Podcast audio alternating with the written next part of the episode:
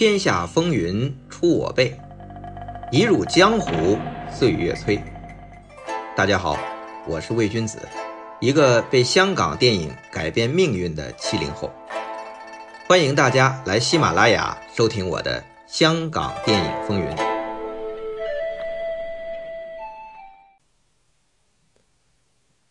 凭借《陆客与刀客》名声大噪的来自中国台湾的导演。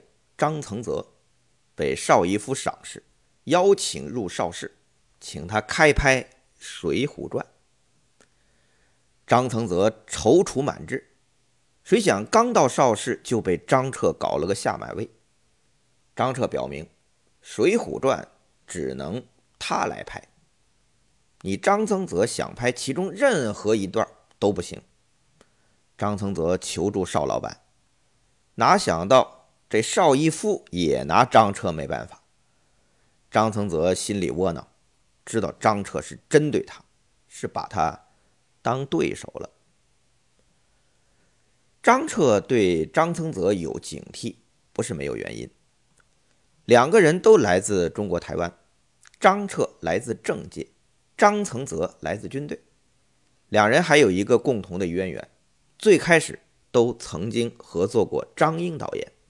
这个张英不是粤语片的那个演员张英，是台语片的导演张英。张彻和张英合作了中国台湾的第一部电影《阿里山风云》。张曾泽在台语片兴盛时期协助张英拍了很多的台语片。那最重要的还是张曾泽和张彻还都是以武侠片闻名，这样一来，难免有比较啊。以张彻的强势性格，做出针对张曾泽的一些事情来也不稀奇。很简单，邵氏不能有两个张导演啊！如果大家提起张导演，一定得是张彻导演。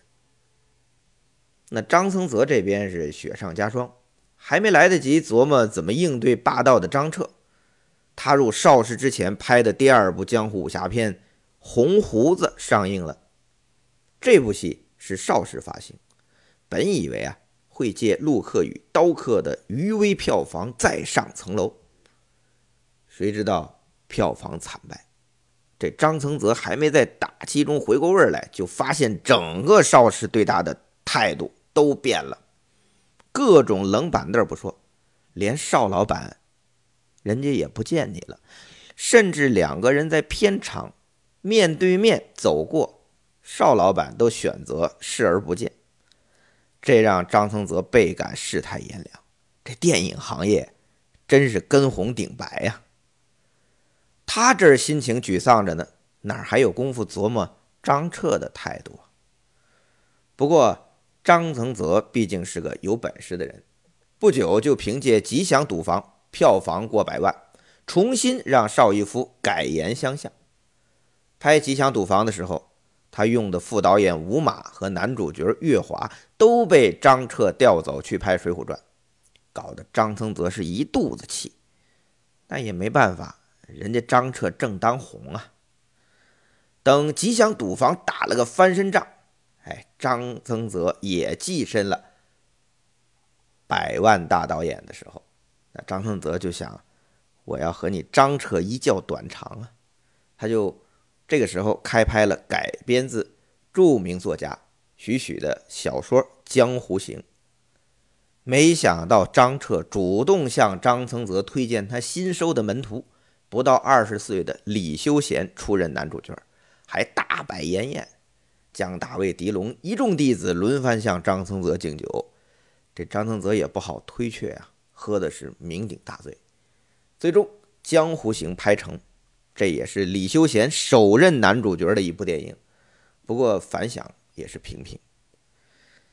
那自此啊，这张曾泽和张彻的较劲儿也基本就结束了。张曾泽在邵氏啊，哎，其实不是特别得意，很多题材类型他不想拍，所以呢，他也很难构成对张彻的威胁了。不过张曾泽后来离开邵氏，回中国台湾，其实。他是有一个新的电影事业的阶段，那这个是另外一个故事了。那在邵氏，张曾泽可没闲着，他一直偷偷观察张彻。在他的回忆录里啊，提到这么一段故事，说有一天下午，张曾泽在蔡澜的办公室里谈事情，结果啊，目睹了一场戏。他这么写的：那天邵逸夫刚走进自己的办公室，那张彻的司机也把张彻的午饭送到了客厅中的桌子上。一会儿，这张大导演就声嘶怒吼地走进来，后面跟着他的制片和剧务。张彻是一边吃饭一边骂人。张曾泽看见这种情况，就问蔡澜：“咱们要不要去劝劝他呀？”蔡澜一笑，他说：“张彻这是骂给老板听的。”张曾泽不太明白啊。这时候，张彻的声音更大了，只听他气急败坏地吼道。你们这样安排，怎么对得起老板？叫我怎么向公司交代？等他骂完了，这饭也吃完了，准备离开了。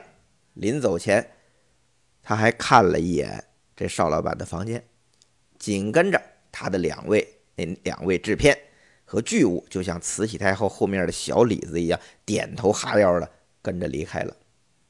这事情还没完，过一会儿。邵老板从自己的办公室走出来了，进了蔡澜的房间，聊了会儿公司的事务之后啊，突然叹了口气。他说：“哎，刚才那些挨骂的人啊，也真够无辜的。”那张曾泽回忆录这一段可谓是惟妙惟肖，很生动地刻画了张彻的表现。按说这应该是真的吧？不见得。因为回忆啊都是主观的，带有倾向性。何况张曾泽当时对张彻啊已经抱有敌意，所以描述也未必完全真实。这是其一。其二啊，张彻此举或许真的发生过，但他的用意可能和张曾泽所想不同。他或许是想用这种方式啊向邵逸夫谏言，也说不定。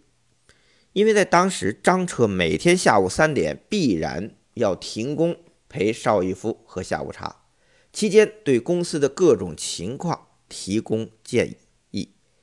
那张彻在邵氏啊，本来就不是一个纯粹的导演，而是继续担当着邵逸夫幕僚和谋臣的工作。尤其是邹文怀带着何冠昌、梁峰、蔡永昌一般精兵强将这么一走。邵逸夫更倚重张彻了。这期间，张彻已经从谋臣变成权臣了。事实上，邹文怀离开邵氏之前啊，他先找的就是张彻，请他和他们一起走，开公司做股东，有钱大家赚嘛。本来张彻啊也打算跟着走，还带着王宇和邹文怀一起密谋多次。但最后，张彻选择留在了邵氏，还劝王宇也别走。王宇回忆说：“当时张彻和他讲，等邹文怀一走，邵氏所有的事儿就都归他张彻管了。”但王宇最终选择和邹文怀一起出去了，他甚至比邹文怀还早。那张彻留在邵氏啊，确实是一时之间成为一人之下。千人之上的邵氏权臣，公司事务邵逸夫要向他请教，电影的拍摄更是张彻一家独大。说到底呀，还是张彻的业务能力太强啊！在七十年代初的邵氏可以说是水与争锋，他霸道，人家是有霸道的资本。那怎么讲呢？首先是百万大导演这个称呼。当然，在一九七零年已经不算什么了。罗维啊、陈刚啊、岳峰啊、张恒泽呀，都是票房过百万的大导演了。但架不住人家张彻是几乎步步过百万，而且年产量递增。一九六九年，一人导了六部；七零年、七一年每年五六部；到一九七二年拍了八部；一九七三年啊，张彻挂导演的一个人九部。这产量放现在也是记录了。你就是让现在的年轻的网络电影导演，那他们都是二十多天拍一部，你让他一年他也拍不了九部啊。在那几年，张彻不仅在数量上称王，而且积极开拓类型和题材，比如1969年的歌舞片《大道歌王》，社会写实片《死角叛逆》，还有搏击类的《拳击》，经典名著改编的《水浒传》，上海滩争霸题材的《马永贞》，清末奇案题材的《刺马》。还有首开大打少林洪拳和各种象形功夫先河的方世玉与洪熙官少林五祖，马永贞和刺马，我们知道是后来不断的被翻拍。那少林功夫片在七十年代更是成为一时之风潮。如果论起来，这些都始自张彻。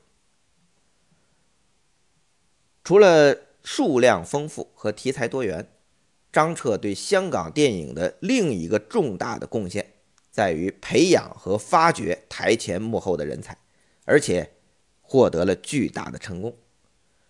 摄影出身的鲍学礼，副导演出身的吴马吴宇森，演员出身的姜大卫狄龙，都被他提拔担任导演。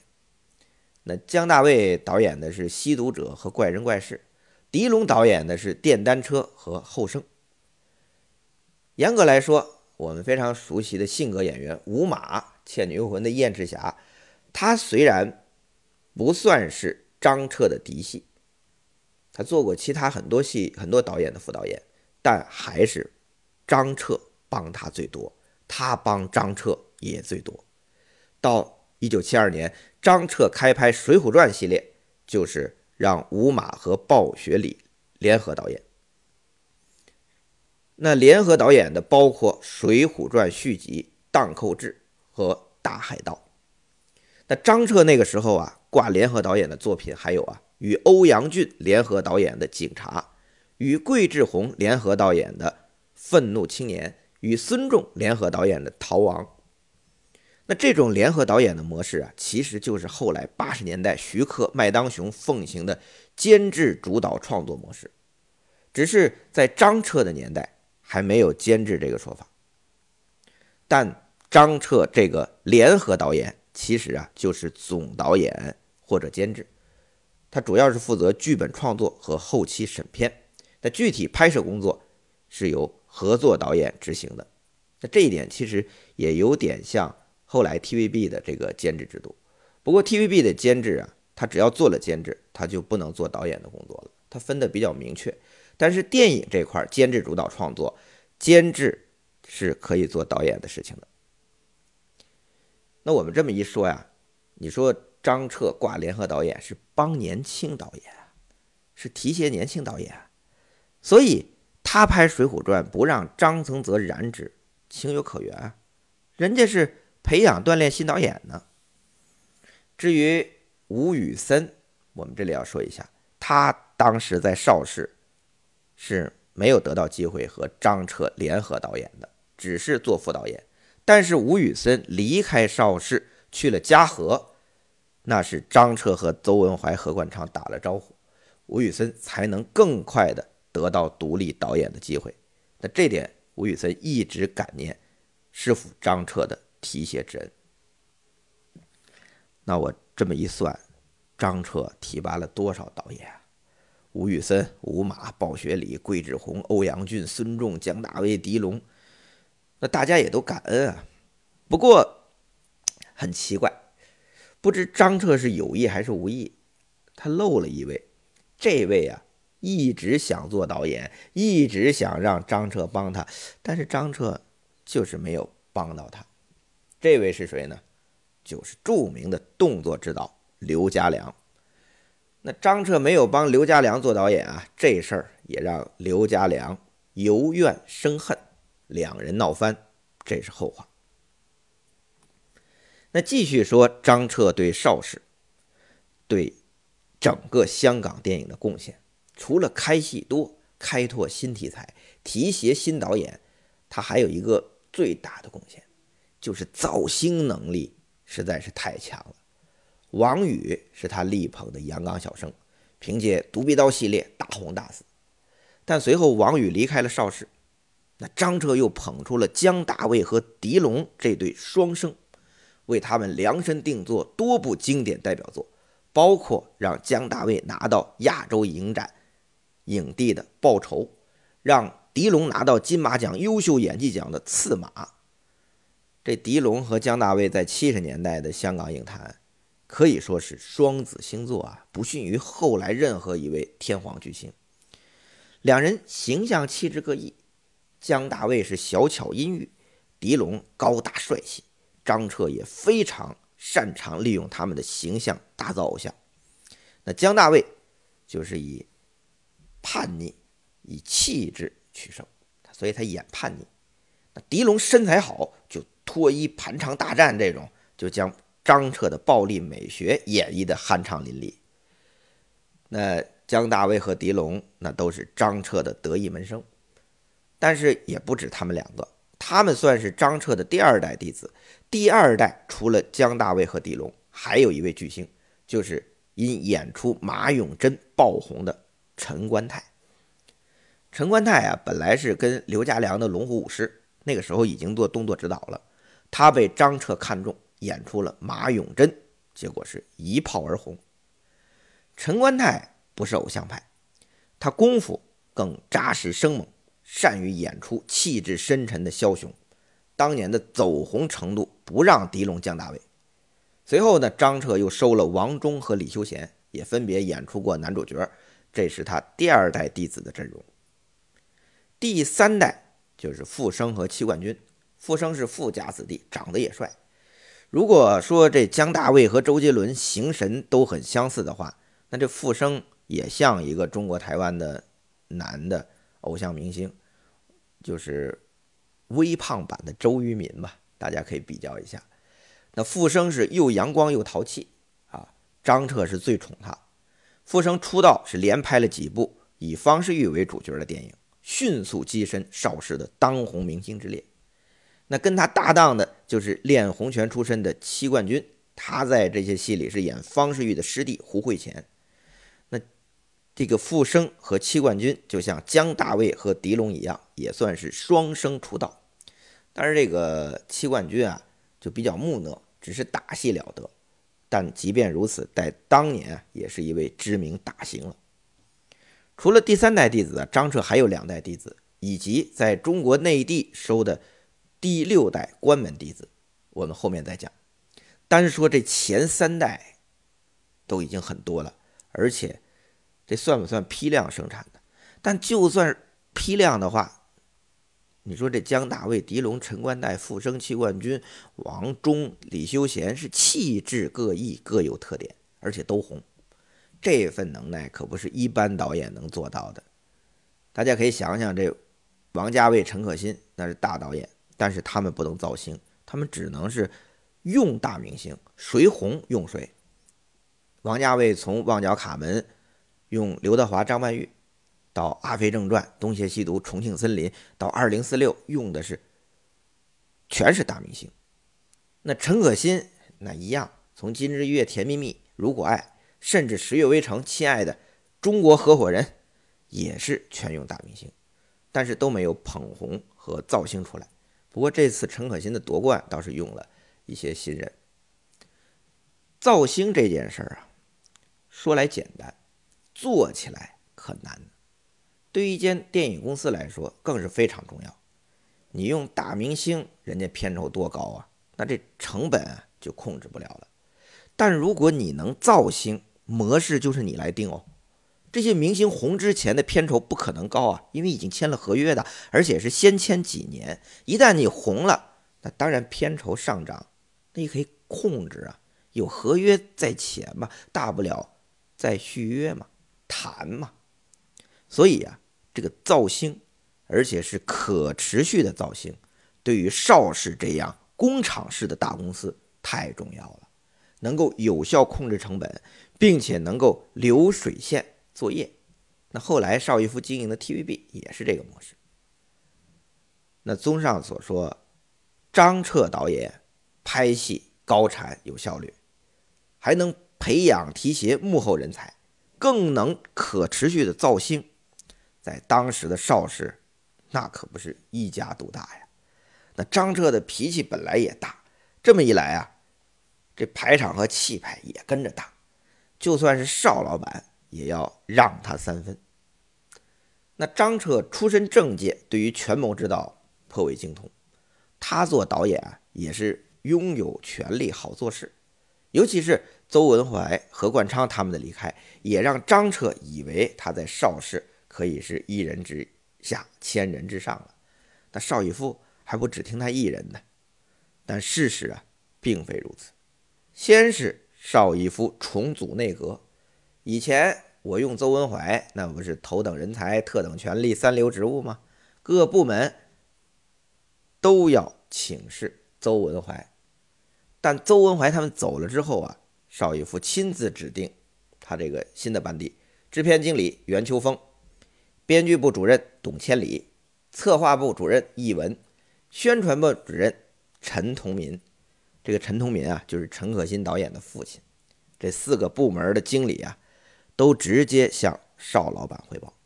另外，之前就已经担任啊。这个邵氏一部分工作的，现在升任采购部经理，直接管理会计、出纳和财务部门。那熟悉金融企业管理的朋友都应该明白啊，这个职务非亲信心腹才能担任。那邵逸夫的这位大内总管是谁啊？就是他的红颜知己，后来的第二任太太方逸华。那张彻一看，哎呦！邹文怀走了，邵逸夫反而将之前下放的所有权力全部收回了。这大明内阁变成了大清军机处了，邵逸夫变成了雍正爷了，与之前的预想大不相同。这也就罢了，自己好好专心做导演也行，毕竟这市场还是他张家班的。但世事难料啊，先是杀出个李小龙。一代天才功夫巨星是横扫一切牛鬼蛇神。不过好歹这位啊是竞争对手嘉禾公司的，那算外部压力。谁知道叛将李汉祥重归邵氏门下，闯将变犬儒，以大军阀一乐也一系列极尽小品、风月笑片是连创票房佳绩。一时间，邵氏片场这十个影棚，张彻这边站几个？